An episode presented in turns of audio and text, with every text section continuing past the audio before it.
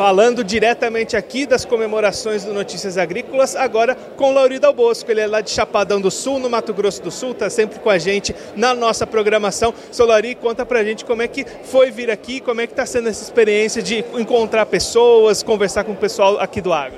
Obrigado, é sempre um prazer muito grande a gente se encontrar. Geralmente a gente fala online, né?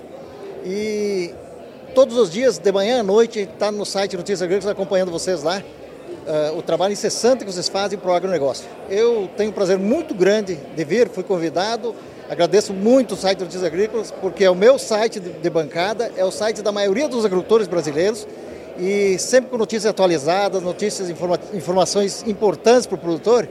É interessante que, que a gente continue com essa parceria, porque o agro não para, né?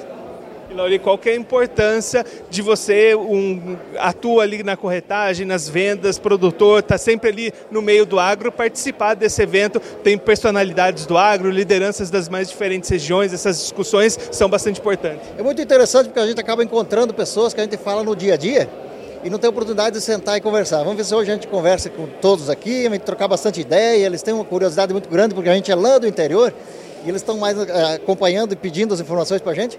Eu gosto muito dessa turma do agro.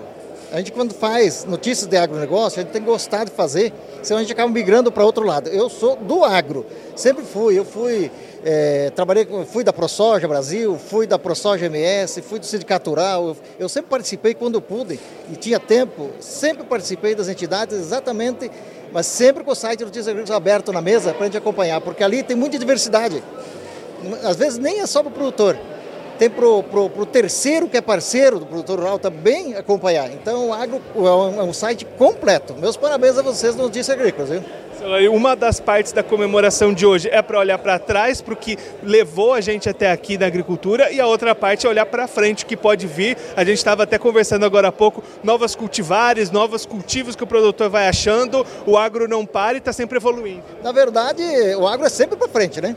O que passou geralmente, ele fica para trás para a gente cobrir com a próxima safra. O agronegócio é isso, é, é, um, é, um, é uma maneira de, de, do produtor faturar mais rápido que outras atividades, mas também ela tem o seu risco muito maior. Né? Então, essa, confraternização é para a gente saber é, trocar uma ideia do que passou, geralmente de bom, né? E o que está ruim, corrigir depois e se preparar para o futuro. Essas modernidades do agro também são coisas impressionantes. Isso a gente não deixa de estudar e nem pode deixar.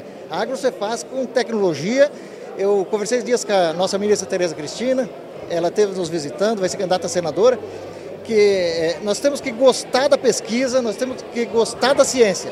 O produtor tem que ter muito esse objetivo, senão daqui a pouco ele vai começar a ficar um pouquinho para trás e hoje você colher 10%, 20% a mais, é a diferença que existe no faturamento lá final da fazenda. Esse é o Lauri da Bolsa Lauri, muito prazer conhecê-lo pessoalmente de tê-lo aqui hoje. Igualmente. Um abraço a você, a João Batista e toda a equipe aí.